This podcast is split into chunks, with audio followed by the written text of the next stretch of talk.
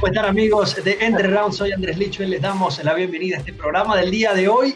Y va a estar, pero que, que arde, espectacular va a estar. Tenemos dos invitados, tenemos la despedida de Anderson Silva, el retiro de Javier Medov, tenemos absolutamente todo. Y bueno, ya no voy a estar hablando más, vamos a develar a nuestro panel del día de hoy. Tenemos a Eduardo Balú Vargas, amigo de la casa, y también por primera vez también primera de muchas, Alejandro El Gallito Flores, peleador regiomontano ¿Cómo estás, Gallito? Encantado de tenerte acá, hermano.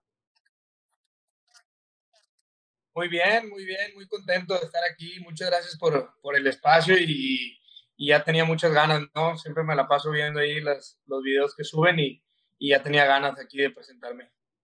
Bueno, acá está con nosotros Gallito Balú. ¿Cómo está, señor? Lo veo sonriente. Es que estoy viendo los, los diferentes niveles de, de, puberto, de bigote que hay aquí en esta, en esta pantalla, entre que el que tiene 12 años y luego estás tú de madurez y luego Emiliano Zapata aquí abajo.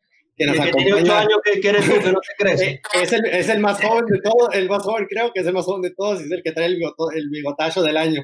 Entonces, no, pero contento de tener que el gallito, felicidades de su última victoria y pues eh, ahorita para platicar de, de, lo que hay, porque hay muchas cosas que, que, han estado pasando en el MMA. No dejan descansar, o sea, cada, cada semana hay algo nuevo, man. bien para nosotros. Hablando, hablando del bigote, Balú, yo creo que estamos invertidos, porque el mayor no tiene bigote, el del medio es el que tiene más bigote. Y, pero bueno, son... No me crees, güey, no que por ser indio, güey, por andar siendo indio, pero bueno, en fin.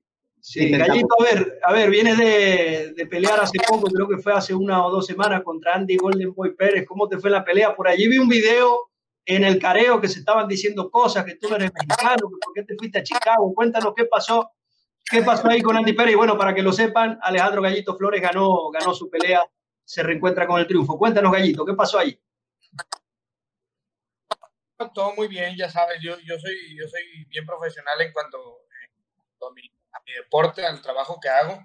Este, nos fue muy bien, gracias a Dios, ganamos y eh, se, se, calentó un poquito, ¿no? Yo creo que cada quien se mete en su papel eh, de, la, de la pelea, cada quien tiene su forma de, de empezar una pelea, ¿no? A mí me gusta eh, el careo, me gusta todo eso, para mí desde ahí empieza la pelea, ¿no? Pero obviamente todo dentro siempre de lo profesional. Este güey se lo tomó súper personal desde el pesaje, o sea, llegamos al pesaje, creo que según yo había llegado un poquito tarde, llego, me subo la báscula, el vato me baja de la báscula, güey, me dice, Ay, voy hoy, que la chingada, y va, ah, cabrón, pues yo pensé que, que él ya se había pesado, o sea, pensé que nada más me estaban esperando a mí, me bajó de la báscula el vato diciéndome que él era este, el primero, eh, bueno, entonces pues ya le su espacio, ¿no? De que se pesara y todo bien, yo pues la verdad no venía no venía estresado, corto muy poquito para, para esta categoría y, y todo bien. Eh, yo creo que él sí venía un poquito estresado porque pues, desde un día antes nos estaba hablando que no, que no iba a poder dar el peso y esto y el otro, pero, pero al final sí se hizo. Ese, ese, Andy, e, ese Andy Pérez es interesante, me, ha tocado verlo eh, en los pesajes y a veces sabías que lo tenías que agarrar, entonces eh, no, no, es algo que, que, no se esperaba, pero eh, platícanos un poco de la, pelea, eh, Gallito. Eh, decidiste eh, mantenerla a pie, ¿no? Creo que Andy es uno de esos muy difícil para, para finalizar. Aguanta, yo creo que le tienes que pagar con un, un bat, ¿no? Para, para poder finalizarlo, pero ¿cómo, cómo, cómo te sentiste en la pelea? Bien, bien, muy contento. Yo creo que, que, que un poquito raro, ¿no? Por, por ser en, en ring. Me sentía como muy, este, muy, eh, estaba muy chico, ahora no es lo mismo, no rebota igual que, el, la misma jaula, es como, tiene como más esponja, este, y bueno, pues como bien lo dices, ¿no? Ahí está este Landy. Yo creo que se subió un poquito de peso al día siguiente, entonces se hizo un poquito difícil, ¿no? Para poder terminarlo. Se y como unas, en la pelea como unas tres o cuatro veces que estuve a nada de finalizar. Lo, lo, lo salvaba la campana. Eh, y luego ya estaba a punto de finalizarlo y se ponía súper peligroso el pedo, ¿no? Venía con boletos este, así sin ver y con el antebrazo y entonces pues tenía yo que, que tener cierto cuidado, ¿no? Este, estaba dominando la pelea y, y eh, claro que es un, un, tipo duro, ¿no? Un tipo muy, muy incómodo para pelear. Eh, pero bueno, pues eh, ganamos y ahí está el, el resultado. Ahora para, para describir a, ese rival, Golden Boy Pérez, incómodo, es muy, es muy incómodo para, para pelear, pero bueno, se, se obtuvo la, la victoria. Vamos a entrar al primer tema y bueno, tenemos acá al Gallito Flores porque vamos a hablar de nuestro mundial entre rounds en las 145 libras, así que vamos.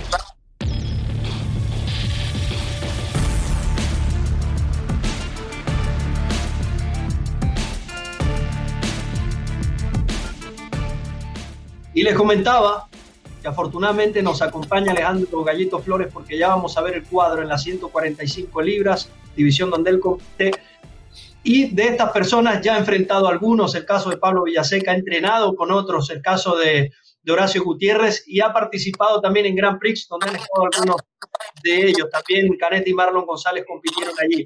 A ver, Gallito, vemos acá este cuadro de las 145 libras. Si esto sucediera, ¿cómo lo ves? ¿Qué pasaría si esto se, si esto se, se hace realidad?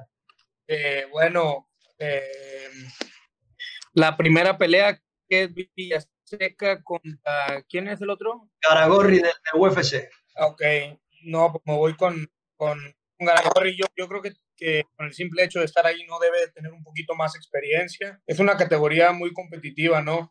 Eh, yo me imagino que pues de, la, de, las más competitivas dentro de pues, en el mundo, ¿no? En la pelea de Canetti con... Es Marlen González. Con, eh, eh, sería una pelea muy dura, ¿no? Porque los dos este, dura, difícil de descifrar porque los dos este, tienen buen punch, les gusta como el intercambio, ¿no? Eso es lo que yo veo en Marlon.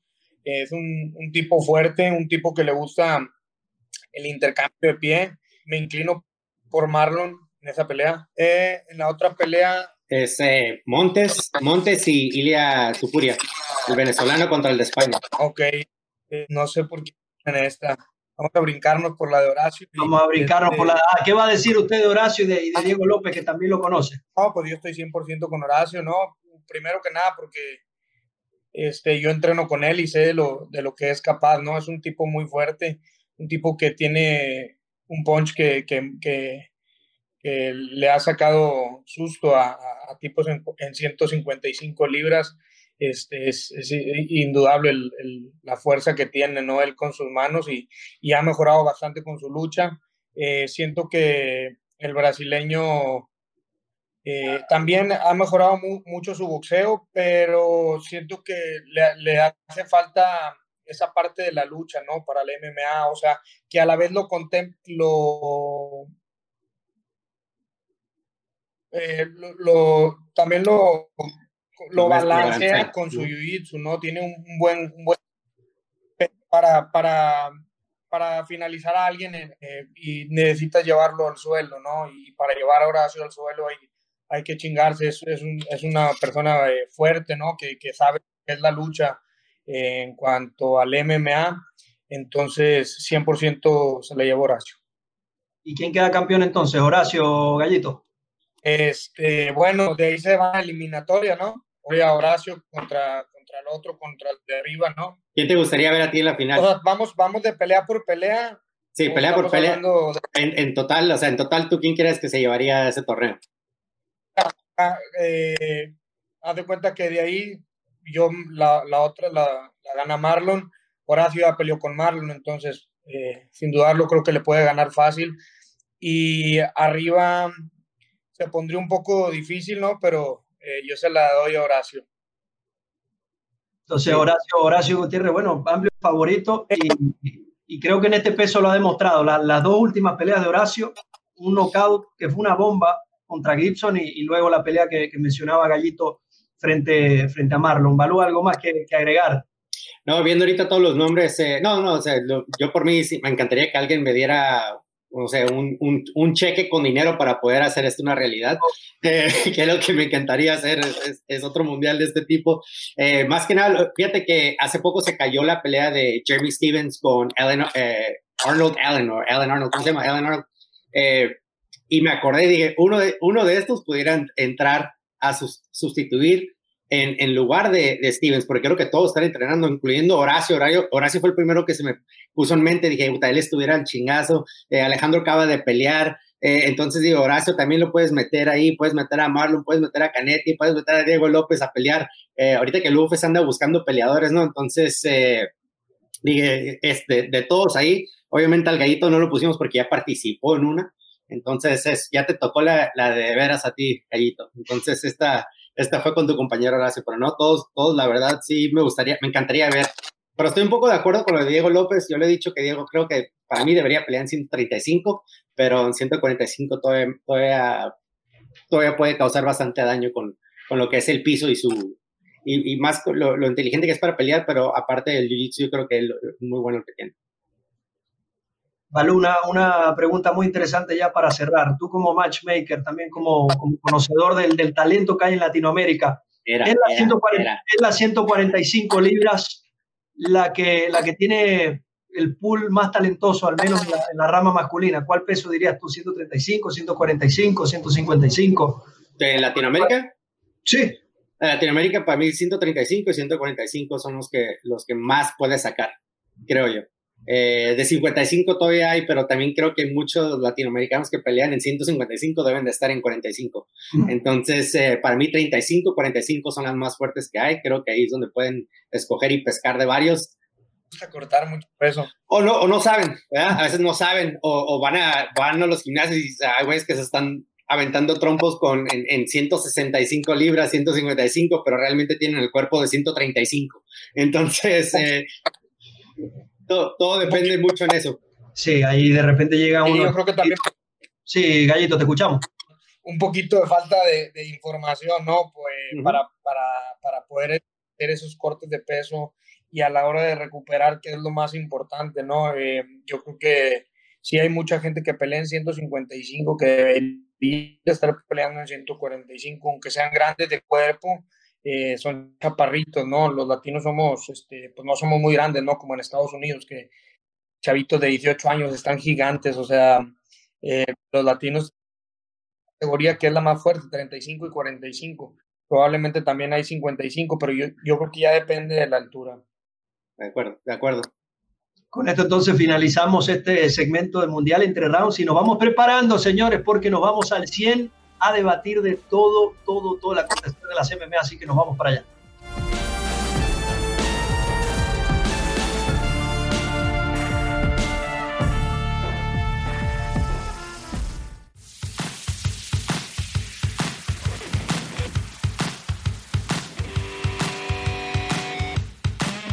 Estamos en, en Al 100 y, y, bueno, estoy un poco triste, señores. Estoy un poco triste porque, porque no vi venir el retiro de, de Javib Nurmagomedov el pasado sábado cuando nuevamente ganó, sometió a Justin Gaethje, se vio imparable como siempre y al final de la pelea Javib dijo en la, en la entrevista que se realiza en el, en el, octágono que a petición de su madre no iba a volver a, a, competir si no estaba su padre quien falleció, si no está su padre al lado. Entonces esta fue la última pelea de, de Javib Nurmagomedov, 29 y 0 se retira como invicto, se retira como campeón del UFC y más importante aún, viéndose, viéndose imponente, sometió a alguien muy difícil como lo es Justin Gaethje. Así que muchachos, vamos a, primero hablar de, de, la pelea como tal. Lo comentamos la semana pasada. Lo complicado de Khabib es que todos sabemos lo que va a hacer, pero nadie lo puede parar y, y volvió a pasar, ¿no, Balú? Sí, claro, como eh, lo que estamos comentando, ¿no? Que hay ciertos peleadores que sabes que van a hacer algo, pero no lo puedes parar. Y esto fue la situación de, de Khabib, no más que se me hizo mucho más rápido de lo que pensé. Yo pensé que iba a tardar un poquito, pensé que lo iba a lastimar, pensé que lo iba a dominar más de lo que lo, lo dominó, eh, iba a finalizarlo en el tercer round. No sé por qué, pero lo chistoso que yo lo estaba viendo con un amigo y le digo, oye, se me hace que no quiere lastimar a Justin y no sé si por la amistad que llevan los dos con el mismo manager o que se llevan bien, el respeto por los papás estar ahí. Y dicho y hecho, ¿no? En, un, en, una entrevista dicen que dice que no quiso lastimar a Justin, que se me hizo muy raro porque si ves las peleas de Khabib, en el primer round te lleva el piso, te lastima. O sea, él en ningún momento intenta una, una llave de brazo o algo. O sea, él lo que quiere es lastimarte y quebrarte. Entonces, desde el primer round eh, no se vio mucho como que como que quería hacer eso, eh, pero hizo lo que, lo que varios pensamos que iba a pasar, que era llevarlo al piso y dominarlo, pero puta, ¿en qué manera lo hizo? Tan fácil que lo hizo ver. No sé si Justin es malísimo en el piso o de plano este güey es demasiado bueno, pero es, es la verdad la, la forma en que lo pudo dominar y someterlo tan rápido y él escogió cómo. Eh, felicidades por él. ¿Cómo viste la pelea, Gallito? Eh, sí, pues vi un, un, un Khabib muy dominante. Eh, Justin se hizo, se hizo chiquito, ¿no? Le quedó, le quedó grande la pelea.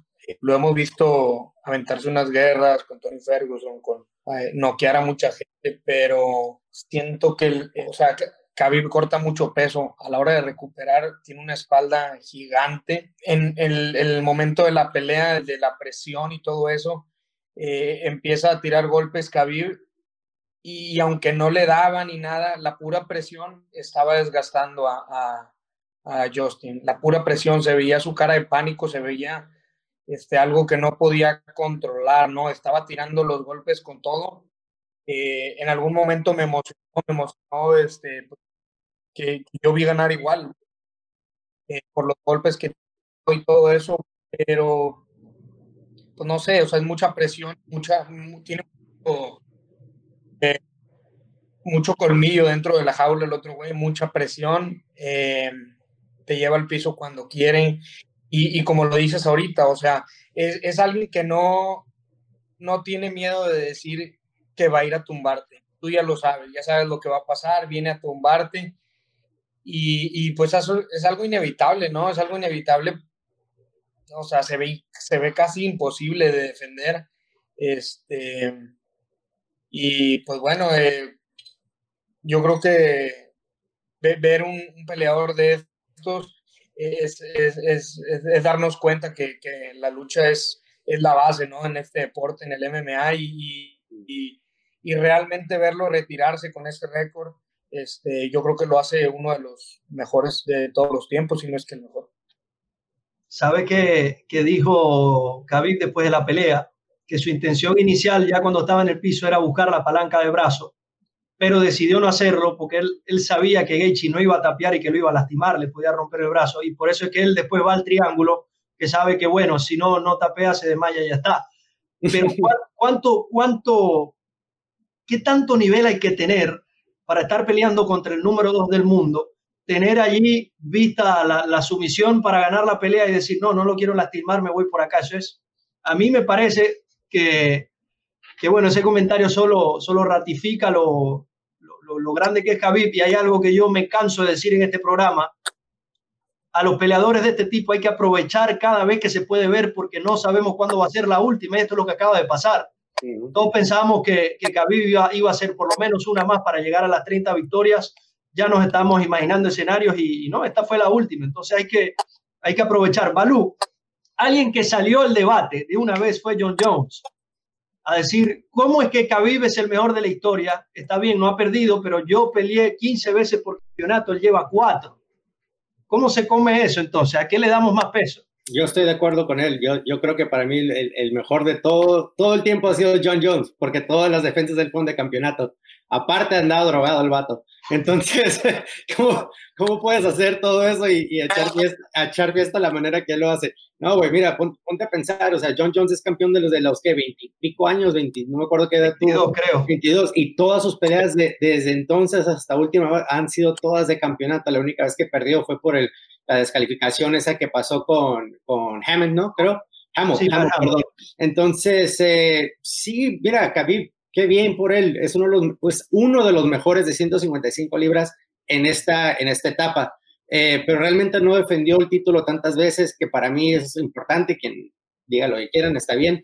Eh, pero también, o sea, cada quien tu, tuvo su, su, su, era, ¿no? Como Caín Velázquez, en realidad, Caín Velázquez no defendió el título tantas veces pero de, hasta el momento decimos que es uno de los mejores. Para mí es uno de los mejores, pero si te pones a pensar, no defendió el título tantas veces como John Jones. Eh, Miochek ha defendido el título, creo que más. Eh, es uno de los mejores para mí, y aparte había perdido.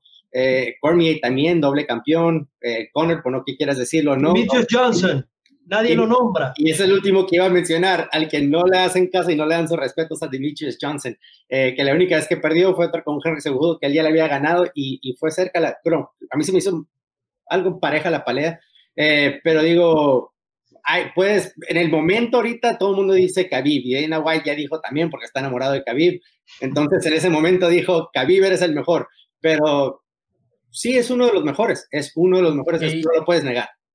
Gallito, ¿quién es el mejor? Jones. Yo, yo también pienso que John Jones, porque aparte de las veces que ha defendido su, su título, eh, te, te, das cuenta que no nada más es un peleador completo abajo o en la lucha. Es un, es un peleador striker que te puede pelear este, eh, a distancia, a distancia corta, eh, te puede luchar, te puede someter. O sea, más completo para mí es, es John Jones. Eh, sin duda no, no pongo tampoco a, a Khabib de fuera porque, pues como él lo dijo, ¿no? Yo soy un campeón dentro y fuera. Nunca se ha metido en ningún problema, nada más en lo de la pelea de Conor. O sea, este güey tiene todo lo que es un, es un modelo a seguir, si me explico? O es un, alguien que, que todo mundo quiere ser como él, por, eh, quiere ser un ganador, ¿no? Dentro y fuera de la jaula yo pienso que es un, un súper ejemplo, ¿no? Para su país, para todos los peleadores, ¿no? De, de que no nada más ganas y, y, se te sube y el otro, pero eh, eh, eso no, no significa nada, ¿no? Para mí John Jones es el mejor. Eh, lo hemos visto con, con las este, peleas de revancha, lo hemos visto ganarle a, a muchas estrellas, Víctor Belfort. O sea, no, no, no se puede demeritar el trabajo de, John Jones, ¿verdad? Por, por algo que hace fuera de la jaula. Eh, eh, eso no, no, significa nada. Para mí, John Jones es el de todos los tiempos, hasta ahorita, ¿verdad? Obviamente, este, pues eh, vienen muchos peleadores, ¿no?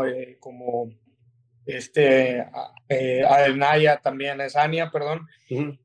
Y pues bueno, cada quien está haciendo su historia. Ahorita fue la historia de Khabib, ya lo dijo Dana White, pero pues yo creo que también es como por hacerle ese, ese darle ese mérito, ¿no? Ese mérito de respeto de, de, lo que pasó con su familiar, de, de que se está retirando y, y pues... Y la, y la cantidad de pay-per-views y la cantidad de pay-per-views que vendió también. Entonces, si alguien te vende tanto pay-per-view y, te está generando dinero, eres, eres el grande, eres el mejor del mundo, te quiero mucho. ¿Verdad? ¿Qué es lo que hacía George St. Pierre? ¿Qué es lo que hacía Anderson Silva? Sí, tienes que darle ese mérito porque también vienen muchos peleadores de allá, de, de Europa, de Rusia. Entonces, eh, o sea, también es, es parte del de trabajo, ¿no? También este, darle. A mí lo, más, lo más, algo de lo más interesante de, de Khabib, yo no lo vi sangrar, creo, en la, en la jaula. Eh, quizás habrá ganado todos los asaltos de, de su carrera, habrá perdido uno, máximo dos. Y como lo dice Gallito, es alguien íntegro, nunca faltó respeto a nadie, nunca tuvo problemas de, con usada o problemas de dopaje. Es alguien que, que hizo su carrera de, de, manera perfecta, inmaculada, y bueno, ya se está retirando, con 29 y 0. Yo sé que muchos peleadores juegan con el retiro todo el tiempo, en especial Conor McGregor, que se retira cada vez que puede, pero, pero Javib yo lo veo a alguien muy respetuoso está hablando, está, está hablando de, de, que es una petición de su madre, está hablando de algo familiar. Yo no creo que, que Javib sea ese tipo de persona que vaya a romper esto. Todo puede pasar, obviamente, y más cuando hay tanto dinero de por medio, pero yo sinceramente creo que, que este fue el, final de, de Javib. ¿Tú crees, Balú, que, que vuelve a pelear o, ya esta fue la última? Mm, igual menos no lo vamos a ver hasta igual final del 2021 si es que quiere regresar. Eh, quién sabe, pues, no ocupa dinero, eh, el dinero no, no, no es por el dinero, la fama no lo ocupa, ya, ya es famoso, eh, no ocupa, ya hizo todo lo que quiso hacer y, y, igual a lo mejor porque su papá de lo que él y él, el plan era entre ellos dos, ¿no? Igual papá ya no está, dice, ¿para qué continuar el plan si ya no está? Entonces ya, ya dominé a todo el mundo, igual no tengo que hacerlo, ya hice todo lo que tenía que hacer y, y lo dejamos ahí. La, la, pelea que él realmente quería, la de George St. Pierre, igual regresa y hace una pelea, un catchweight, un super fight y ya, todos modos, si te pones a pensar, la, la, iba a dejar volando la, la categoría de 155 libras si peleaba con Saint Pierre, porque los dos se iban a retirar. Gana Saint Pierre, se retira, gana, gana Khabib, se retira, y, y, no creo que iba a ser en 155 para empezar, porque Saint Pierre es muy grande. Pero quién sabe, quién sabe, igual, igual ve que, que Conor gana, o ve que Justin gana, o ve que uno de esos ya le ganó él y, y quiere regresar. Entonces, si, si lo vemos, creo que sería a finales del 2021. Y a lo mejor en Rusia hacen un evento. Sería, lo mejor que se puede pedir frente a su gente. Gallito, y este es el problema ahora, ¿no? No hay campeón, señores. No hay campeón en una división donde hay muchísimos nombres. Está Poirier, está Michael Chandler, está Tony Ferguson, está Conor McGregor, Dan Hooker. Hay muchos nombres. ¿Qué, qué hacemos acá, Gallito? ¿Qué hacemos con ese, con ese cinto? ¿Cuál es la pelea que viene? Hay mucha gente, hay mucha gente que viene detrás de ¿no? Y es injusto para ellos dejarlos afuera. Dan Hooker es uno de ellos que viene rompiendo, viene haciendo muy buenas peleas. Está también este Tony Ferguson, muchos lo, lo estamos juzgando después de haber perdido, pero no, no juzgamos todos los campamentos que hizo, todos los cambios que, que hubieron para esta pelea, ¿no? Acepta la pelea y ahora pierde. Y, y, acordémonos también que, que, él se estaba preparando para una pelea de, contra un luchador. Después le cambias a un striker totalmente porque Justin, aunque haya sido luchador toda su vida, sus peleas son, son en la parte de... Entonces, eh, eh, pues todo cambia mucho y, ahorita todo el mundo juzgándolo, no, no, este, ya no va a ser el mismo, ya no esto, ya no aquello. Eh, habría que verlo, ¿no? Habría que verlo, hay que verlo regresar a lo mejor eh, no sé, o sea, yo creo que es una, una categoría muy competitiva. Ya lo, lo, ahora vi un post ¿no? de, de Chandler que dijo que, que, le gustaría ver un, un, torneo de cuatro peleadores y eso, estaría muy bien. Yo creo que sería una buena opción y sería justo para la categoría, ¿verdad? Para los primeros números, no sé, uno, dos, tres y, y, y Chandler. Este, sería justo, ¿no? Porque pues todos quieren esa oportunidad, todos la quieren merecer y a lo mejor tiene que esperar por ahorita, por los temas de, de, de, la pandemia, a lo mejor no, no hay manera de, de, empezarle a dar vuelta a la, a la categoría, pero sería, sería un buen evento como para cerrar el año, ¿no? Ese, esa, esa idea que, que dio uh de Chandler. Que nos escuche Dana White, que sé que no lo va a hacer, porque sé que ya lo de los torneos no es lo de él, pero si, si quiere escuchar a la gente y al público, por favor, ese torneo sería espectacular. Y, y, que no esté Conor McGregor, que no esté Conor McGregor, por favor, no se lo merece, tiene mucho tiempo no, no, en ese peso tiene y que además... Estar. Tiene que estar. Bueno, tiene porque él que tiene más plata, Balú. Porque exacto, exacto, pero, tú estás pensando, si piensas, no. pero si piensas como fan, ok, cool, no lo metas porque no ha peleado en un año. Si eres el dueño de la empresa y se te acaba de ir uno de tus, de tus eh, de tus cash cows, ¿no? De los que te hace dinero, tienes que meter a Conor en esa categoría a fuerzas, aunque no quieran, lo tienes que meter porque es el que te va a generar los más ojos a esa categoría. De los que están en los primeros top, ninguno te va a traer los números que Khabib ni McGregor te va a traer. Entonces lo tienen que ver en esa forma. Si, si, si lo que quieres es que siga viva esa categoría, tienes que meter a alguien como él. Te voy a decir la verdad, yo metiera hasta Nate Díaz eh, en, ese, en esas pláticas. de 8, Balú, super 8. No, te lo voy a decir porque los puedes meter en el mix, pero ocupas a gente que pueda revivir esa categoría porque ya se fue el número uno, el más dominante, y va a pasar lo que pasa en las 170 libras, que a nadie le importa ver a Usman pelear. Es la verdad, nadie quiere ver a, a Usman pelear, nadie. Entonces, eh, no, no, tengo ningún amigo que me diga, puta, güey, es la pelea de Usman este fin de semana. Nadie. Entonces, eh, de las otras categorías sí las quieres ver, quieres ver a Khabib perder, quieres ver a, a Conor a ver qué pasa, o sea, quieres ver todos en, las, en heavyweights que se van a noquear, pero en 155 tienes que tener a uno como Conor McGregor para que esté ahí en, entre los cuatro. Ahora, Chandler, si Chandler hubiera sido campeón de Bellator y lo metes, le das el título de luego, luego, ¿no? Pero yo estoy muy de acuerdo con Alejandro. Yo creo que haces un rematch. Eh, no sé si eso es lo que, lo que dijiste, Alejandro, pero yo, yo le di un rematch a, a entendí bien, creo, eh, fue de Gaethje y el Cucuy, porque lo que él dijo fue exactamente perfecto, desde que Cucuy no estaba, eh, no había entrenado para un Gaethje. Y es totalmente un estilo totalmente diferente y creo que la segunda vez fuera, fuera una diferente, un, un resultado diferente. Vamos a, vamos a hablar ahora de, bueno, brevemente para ya cerrar con el tema de Anderson Silva. Eh, ¿Cómo vieron la pelea de, de Robert Whittaker con Cannonier? Otra vez Cannonier llegando a esa, esa pelea que, que tiene que ganar y, y, se vio muy superado en lo que a mí respecta. ¿Qué, qué te pareció el choque de, de Cannonier y Whittaker, Gallito? Fíjate que no, no, la vi completa, solamente vi unos highlights y, y se me hizo, este, obviamente que, que, dominó la pelea eh, Whittaker y sin duda yo creo que merece otra oportunidad, o sea, es un, es un peleador que siempre da, da buen show, eh, no, le, no le tiene miedo a, ir a luchar, no le tiene miedo al intercambio yo creo que pues, le ha pasado por encima toda la división. Entonces, eh, aunque eh, Israel le haya, le haya ganado y lo haya hecho ver a lo mejor un poco más fácil, pues viene, viene de hacer una pelea en la que ya, ya se había dicho, ¿no? Si, si le ganas a, a, este Whitaker, te, te, voy a dar la oportunidad por el título. Ahora no fue así. Yo pienso que, que merece la, la revancha, ¿no? Obviamente va a ser muy difícil, ¿no? Ya, ya hemos visto a, a este eh, el trabajo que hace Israel Adanaya y, y pues no sé, a lo mejor es, es, es este, no sé si sea este año o empezando el, próximo, pero yo pienso que se tiene que volver a dar, ¿no? Porque este güey se, se, se, sigue manteniendo en, el, en la raya de los mejores de esa categoría. Valú. Eh, se me figuró mucho este, como cuando le pasó a, John Fitch con St. Pierre, ¿no? De que St. Pierre siempre le iba a ganar a, a John Fitch, pero que Fitch le ganaba a todo el mundo abajo de ahí. Eh, como Cormier también con John Jones. Cormier le ganaba a todo el mundo, pero no le podía ganar a John Jones. Quién sabe si que le pueda ganar a, a Desaña, eh, pero también él, estaba en otra etapa, ¿no? Esta vez vimos a un Whittaker que entró sin, sin esa presión de, ser el campeón de solamente tres rounds no tuvo que llegar a 185, llegó a 186, eh, entonces entra un poquito más relajado. ¿Quién sabe cómo va a ser la segunda? Hay muy buenas peleas para él, creo que Pablo Costa también ya le, ya le pidió un tiro a él, que sí me gustaría ver si es que Adesanya decide subir a, a, peso semicompleto, ¿no? Quién sabe si lo vayan a dejar hacer o si lo quiere hacer, al menos que sea John Jones. Eh, pero hay muy buenos tiros en esa categoría.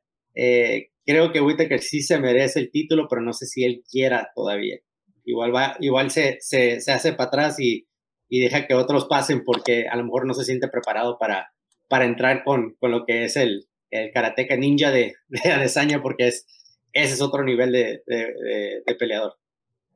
A mí me... me no, ya hay muchos temas de... Sí, Gallito.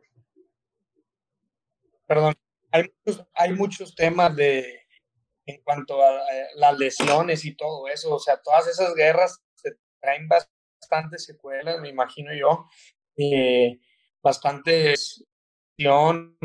entonces a lo mejor te voy a dejar un poquito que pase, volver a retomar esa, esa, esa confianza que tenía, ¿no? Una pelea más o, acá dos y, luego volver a pelear por el título, porque este, pues ya se le había pasado a rounds de cinco minutos, guerras con, con uh, guerras con este, con el luchador este eh, Joel Romero, Joel Romero, Till. Joel Romero, o sea, son, son peleas muy duras que, que se te van años de vida, ¿no? y, pues a lo mejor tiene que descansar tantito, de recuperar cierta, cierta confianza en él para, pues para, para ir por el, por el, por el título de, de que tiene las, las cualidades, las tiene, pero pues hay que verlo, ¿no?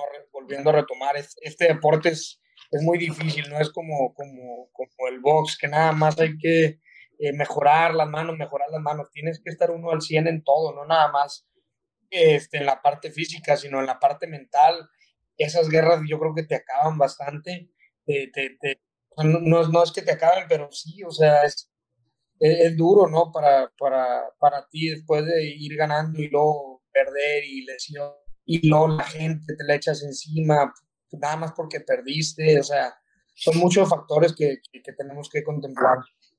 Sí. Y ya que estamos hablando de, de, despedidas, este sábado se retira uno de los más grandes, Anderson Silva, un peleador que, bueno, creo que muchos de nosotros lo, lo, hemos visto en diferentes facetas, ¿no? En las buenas y en las malas, en las buenas, bueno, aquel knockout contra Víctor Belfort lo recuerdo mucho y también en los malos momentos como aquel combate contra Chris Weidman cuando se rompe tibia y peroné y, grita en llanto Anderson Silva. Lo vamos a ver por última vez este sábado, un gran peleador con un gran legado y vamos a hablar sobre eso. Gallito, ¿qué, viene a tu mente cuando, cuando ya ves que esta será la última vez, valga la redundancia, que vamos a ver a Anderson Silva entrando al octágono? Que es algo que, llevamos muchos años viendo y disfrutando, ¿no?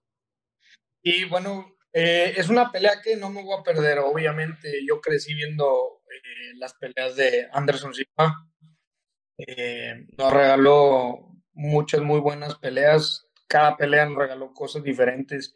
Yo creo que en lo personal me hubiera, me hubiera gustado verlo en una super pelea, ¿no? me hubiera gustado verlo contra un, contra un Anthony Pérez. Eh, cuando vi que los dos estaban pidiendo esa pelea, me emocioné bastante y, y, pensé en un retiro, ¿no? Para, o sea, pensé que sería como una pelea de retiro para Anderson Silva, porque él ya lo había dicho, que le quedaba una sola pelea, entonces como que estaba pensando si sí o si no. Y eso hubiera sido una buena pelea para el público, para, para él, no sé, como que verlo con un peleador muy fuerte y, que puede darle ciertos problemas, va a ser un poco difícil, ¿no? Para el público, para la gente, pero pues al final eh, eh, podemos ver que nunca, nunca se le arrastró a nadie, ¿no? Él, todas las peleas nunca tomó el camino fácil, eh, le ganó a todos en, su categoría, subió a las 205 libras, eh, hizo y deshizo, siempre nos regalaba cosas muy, muy bonitas en, en, en, su estilo de pelea. Y pues bueno, en lo personal me hubiera gustado verlo contra un Anthony Pérez, pero pues ya veremos qué pasa en un futuro. A lo mejor sí se retira, a lo mejor no. En, pudiera ser que un Bellator a lo mejor eh, le regale una super pelea, quién sabe.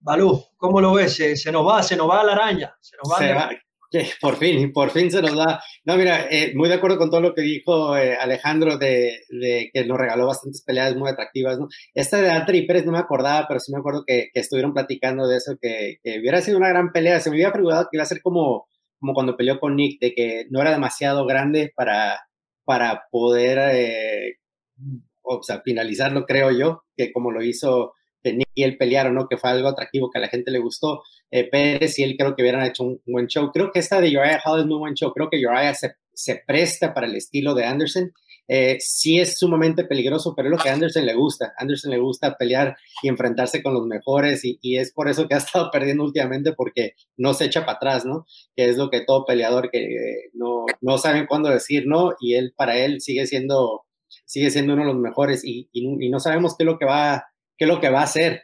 Eh, lo que sí es que sí me quedé con las ganas de ver las, las super peleas, como mencionó Alejandro, pero con George St. Pierre y con este John Jones, que es lo que les iba a preguntar a ustedes, ¿no? Que con cuál de esas se quedaron ustedes con ganas, porque en ese momento los tres estaban en su top, ¿no? Entonces, eh, ¿quién hubiera ganado si se hubieran hecho esas peleas?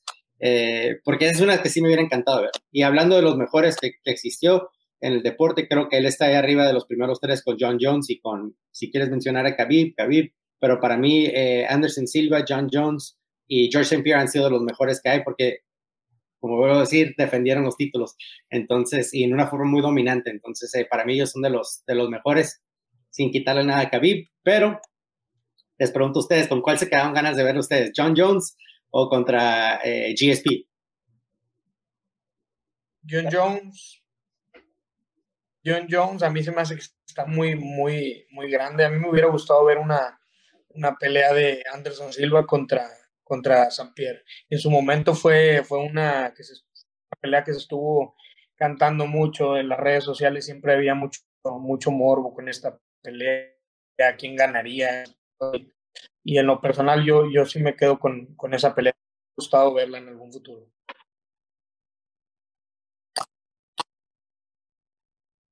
Eh, arriba, está muy cabrón, la verdad, son como que son, son, ídolos, ¿no? Que no me hubiera gustado ver a ninguno perder, pero la lucha de, de, de George St. Pierre, yo creo que se hubiera, hubiera, hubiera, hubiera obviamente dominado a, un Anderson Silva. A mí me gusta la de, la de Jones porque Siento que, que, Silva en su momento, cuando estaba intratable, también compitió en esa división, en las 205 libras, no se vio mal. Después peleó con Cormier también en ese peso, en, short notice. Y si bien perdió, creo que, que, lo puso en aprieto, sobre todo el tercer asalto con las patadas. Entonces, me hubiera gustado esa pelea. También concuerdo muy, bien con, con Balú y Ryan Hall. Creo que, que, el matchmaking es perfecto. De, buscar un peleador que en esta última pelea Anderson Silva pueda mostrar todo lo que puede hacer Así que de este señor que ven en pantalla, esperen también muy buenas patadas, es, muy buen striker, es gran kickboxer y creo que, creo que esa es la idea. Anderson Silva, hablar un poco sobre él, en las últimas ocho peleas solo ha ganado una, que fue contra Derek Bronson hace tres años, pero lo que comentamos, no, no, nunca le dice que no a nadie, porque su última pelea fue Jared Cannonier, que el fin de semana peleó por, por ganar e ir al título, ya fue Israel Adesanya, que hoy es el campeón. Entonces, hasta, hasta el final de su carrera, hasta los últimos días, Anderson Silva ha peleado contra los mejores, pelea tras pelea, y esto es lo que, lo que hay que, disfrutar de, esta gran figura. Algo más para, pasar al siguiente tema, muchachos, se nos va la araña entonces. Ya son, ya cuántos han retirado este año de los buenos. Eh, Cormier, Cormier eh, Sejudo. Se, retiró este año Sejudo, ¿no? Al inicio del año. Sí. Javi, Cormier Segudo y Anderson Silva, nada más, pues. Cuatro. Y Connor de vez en cuando, depende de qué tan pedo esté. bien. Depende de la peda que le agarra el güey en la noche, pone en Twitter que se retiró. Pero no sé quién más, creo que ellos nomás, ¿no? O sea, que son bastantes, bastantes leyendas que se están retirando. Sí.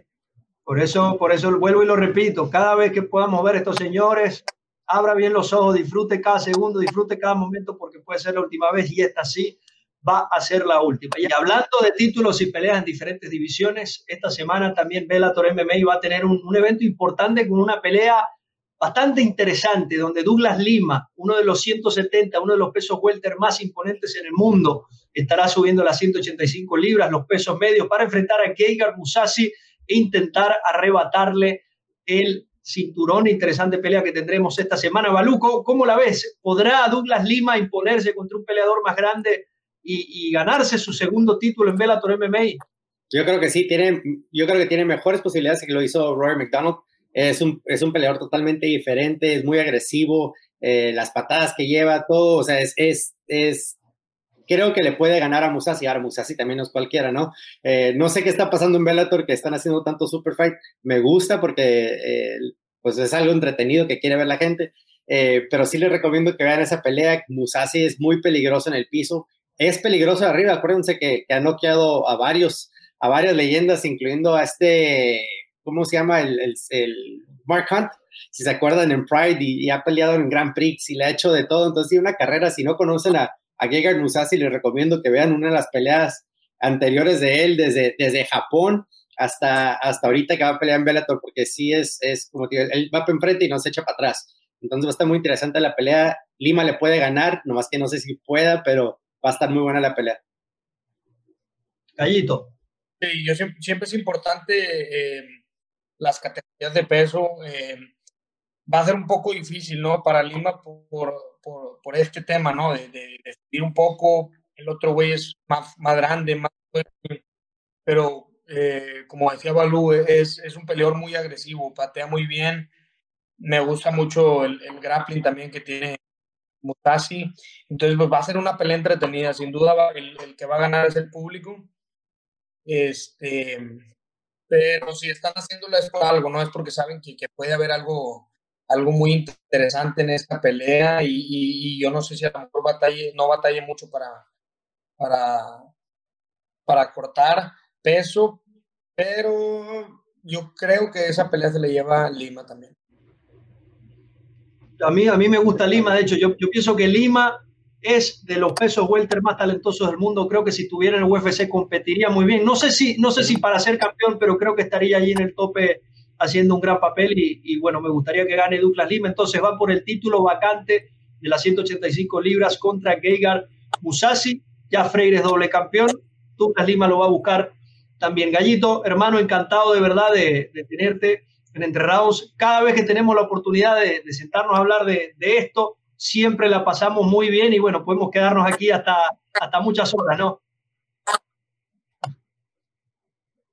Sí, no, es un gusto siempre estar con ustedes. Gracias por la invitación y, ya saben, cuando, cuando ocupen un invitado ahí, yo nunca tengo nada que hacer, así que échenme un cable.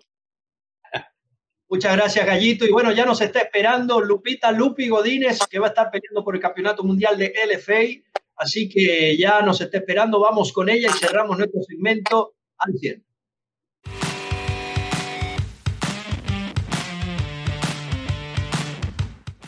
Estamos de regreso en Entre Rounds y es hora de nuestra entrevista del día de hoy. Nos acompaña Lupita Lupi Godínez, que estará peleando por el Campeonato Mundial de LFA este viernes 30 de octubre contra Vanessa Demopoulos. ¿Cómo estás, Lupita? Encantado de tenerte acá en Entre Rounds. Gracias, muchas gracias por invitarme. ¿Cómo, cómo te, ve, te vemos ahí en Tyran, en, el lugar donde entrenas? ¿Cómo estás? ¿Estás entrenando? ¿Cómo te preparas? Bien, pues este, el, el, el campamento estuvo muy bueno, la verdad, con todo esto de la pandemia. Me tocó tener mucho, mucho uno en uno con los maestros y pues me fue muy bien, la verdad, me siento muy preparada y emocionada para, para la pelea. Estoy más que lista. Palú. Lupi, hace mucho que no te veo. Yo creo que lo tienes que te vi fue cuando peleaste para Combate Américas, ¿no? Que te aventaste un súper tirote que, que todos, todos teníamos la, expectativa de ver a la, a la luchadora que es eh, Lupi Godínez, pero no, ahí saliste, saliste como Gaichi en, en, en, Te encanta aventarte trompos. Platícanos un poco de, más que nada, platícanos un poco de que, cómo es tu, tu background, qué es lo que has hecho. Eh, sé que tus hermanas son unas súper alto nivel luchadoras. Eh, que también a ti te encanta luchar, pero en tus peleas tú eres guerrillera, a ti te gusta salir a, a tirar guantes, explícanos un poco de eso y, y, y, qué tanto te gritan tus coaches de que te tienes que ir al piso. Sí, bueno, en primera, esa pelea, como yo quería pelear en combate América y tú pensaste que yo solamente iba al piso, yo solamente te quise enseñar que, yo estaba, que tú estabas mal.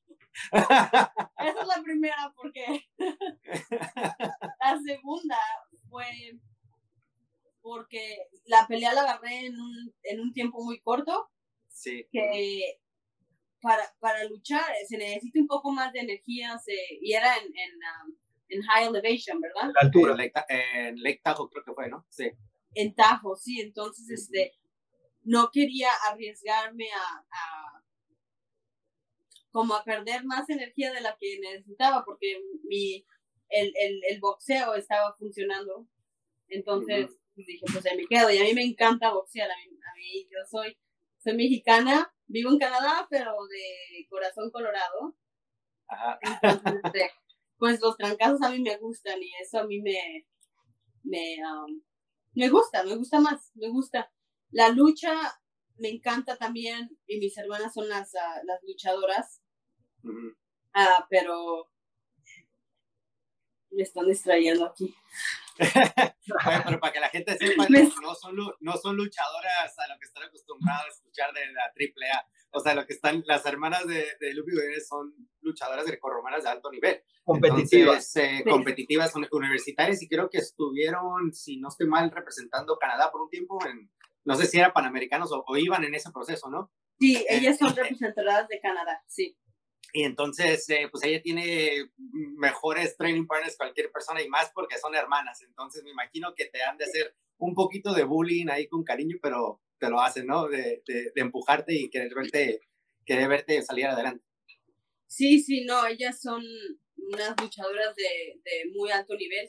Tienen una scholarship, una beca completa en la, una de las mejores universidades de acá de, de Canadá, de Vancouver. Y pues sí, eh, no, ellas son una de las mejores de esa universidad y de Canadá, obviamente.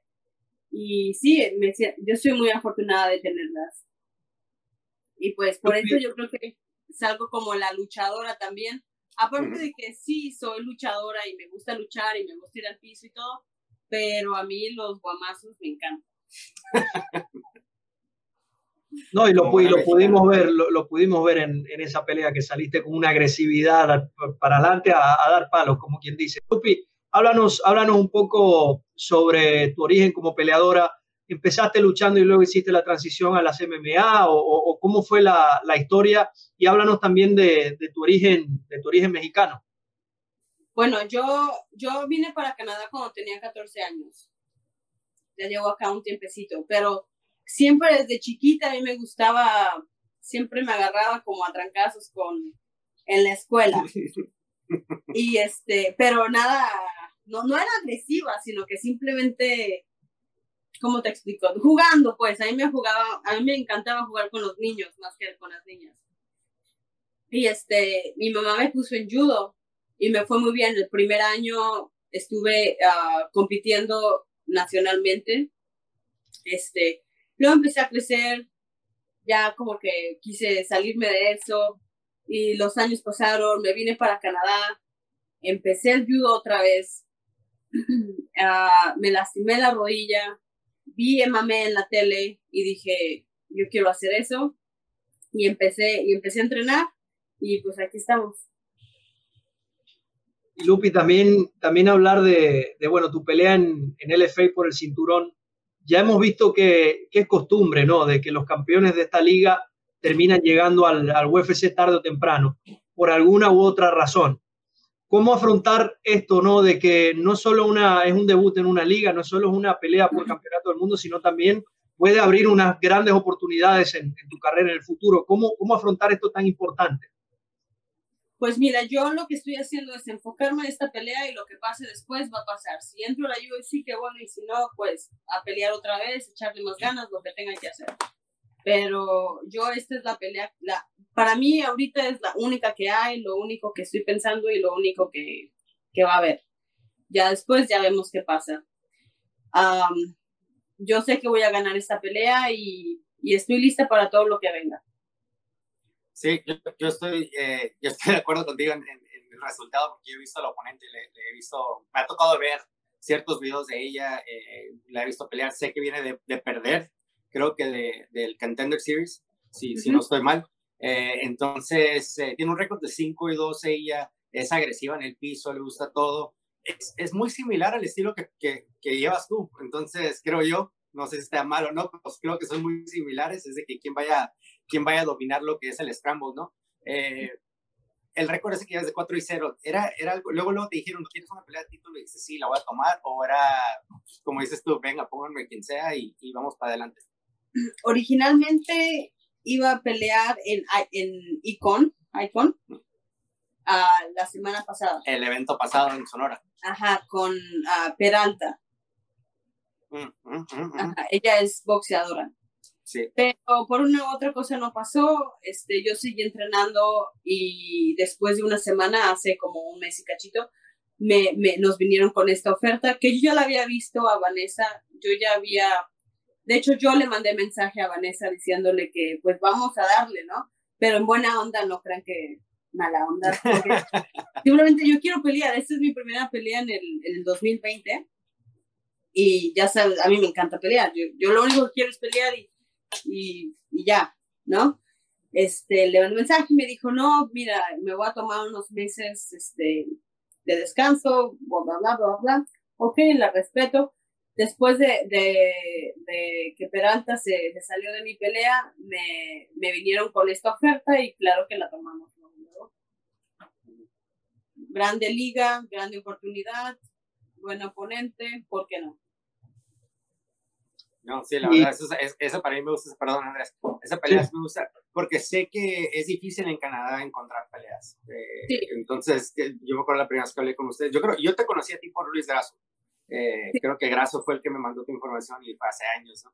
Eh, hace unos dos, tres años, yo creo que fue la primera vez y, y, era un poco difícil y ahora me imagino que era más difícil por el COVID de los andar viajando y todo eso, entonces te tienes que ir, o sea, tú ya sales de viaje esta semana, mañana, miércoles, o sea, el miércoles, mañana sales, mañana. Entonces, sí, mañana. entonces, tú mañana te vas y de ahí ya llegas directamente a cortar peso el viernes y, y no hubo ningún problema de tener que sacar permisos ni cosas antes de por lo del COVID. No, no, todo, todo bien, todo en orden.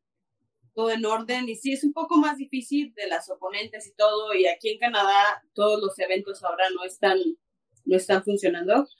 Um, entonces sí es un poco difícil, pero, pero de que se puede, se puede allá en Estados Unidos, solo es cuestión de tener las cosas en regla.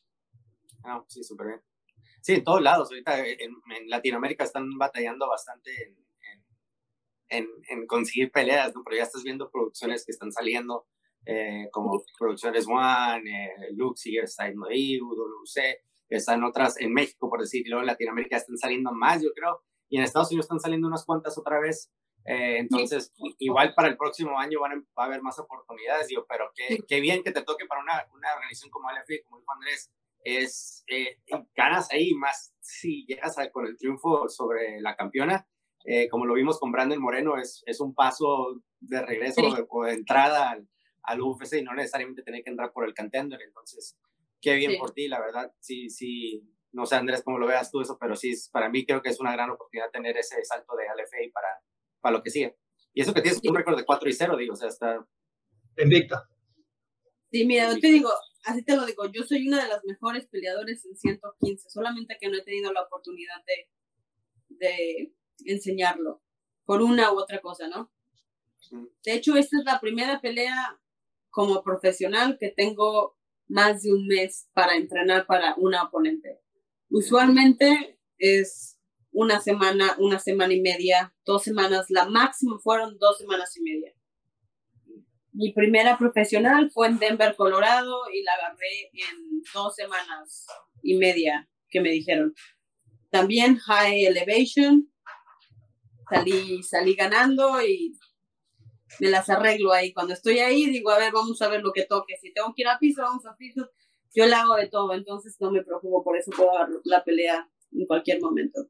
Oye, una pregunta, ¿tú, en, tu, en tu gimnasio, el equipo de ustedes, ¿tienen, hay más, hay más mujeres en ese equipo o tú eres la única que realmente pelea profesional? Pero hay, hay otras mujeres que las que te ayudan. Sé que tus hermanas te ayudan para lo de la lucha, pero o sea, es, es otra, es diferente. Pero para lo que es el MMA, ¿tienes compañeras ahí que te estén apoyando? Hay una que es con la, con la que entreno más. De hecho, cuando fui a entrenar con Sarah Kaufman, dos veces este mes, ella vino conmigo porque para ayudarme, ¿no? Ella es mi como la, la, la, la que me ayuda, pero ella es amateur.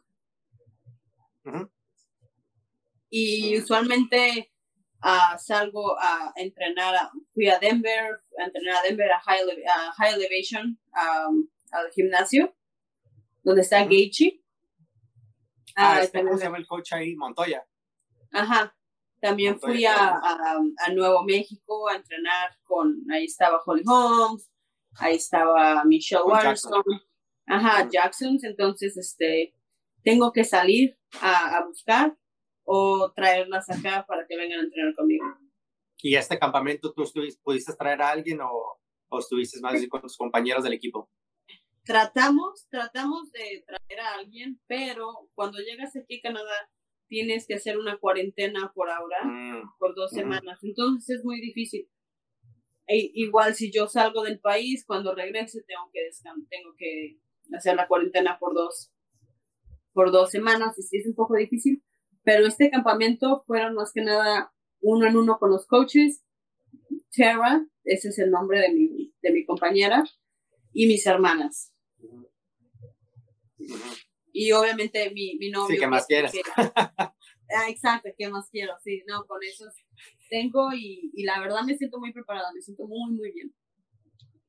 ¿Cómo? Sí, la verdad, o sea, sí, sí tiene bastante suerte de tener las hermanas porque es muy difícil encontrar este compañeras de alto nivel de lucha, la verdad, o sea, no, no por des, despreciar a nadie, nada, a lo que me refiero es muy difícil encontrar mujeres que luchen a alto nivel y si las tienes más que sean tus hermanas, eso es, es un parote, ¿no? Perdón, Andrés, ¿qué decías? ¿Cómo, ¿Cómo es el día a día, Lupi, con tus hermanas? O, o, crecer con tus hermanas no, porque todas se han estado preparando cada una en lo suyo, en lo deportivo, pero son deportes de combate. ¿Cómo es el día a día en la casa? ¿Cómo? No, no me lo puedo imaginar. Cuéntanos tú cómo, cómo es eso. Bueno, nosotras no vivimos juntas, este, eso ayuda bastante. Se podrán imaginar. Sí, pero sí las veo todos los días o sí, un, día a la semana tal vez no las veo, pero todos los demás las veo. Y nos llevamos muy bien, la verdad. Ellas están muy ocupadas, ellas son muy ocupadas porque van a la universidad y aparte entrenan y, y, tienen exámenes y ahora hacen todas las tareas por online, entonces todo es un poco diferente pero nos llevamos muy bien. Obviamente, cuando entrenamos, a veces hay como esos rocecitos de entre hermanos, este, que usualmente no los tendrías con alguien que no sería tu hermano. ¿Me entiendes? Eso. Pero, pero dentro de lo que cabe, cuando, por ejemplo, si yo me estoy poniendo este, lista para una pelea, ahí están y todo, lo único que importa soy yo cuando una de ellas está, se está poniendo lista para, para, sus, eh, para sus matches, todo lo que es es ellas. Entonces, este, tenemos buena dinámica. Mi novio también ayuda bastante, él es el que nos hace la nutrición y lo que es el, ah, las pesas y el, el, el condicionamiento. El acondicionamiento. Ajá. Oye, súper bien. Tienes todo en casa. Todo en casa, sí. Literalmente todo en casa lo tengo, sí. Lupi, ¿quién es la menor de, de, de las hermanas? Ay, las dos son muy buenas, son diferente peso. Carla es de mi peso más o menos.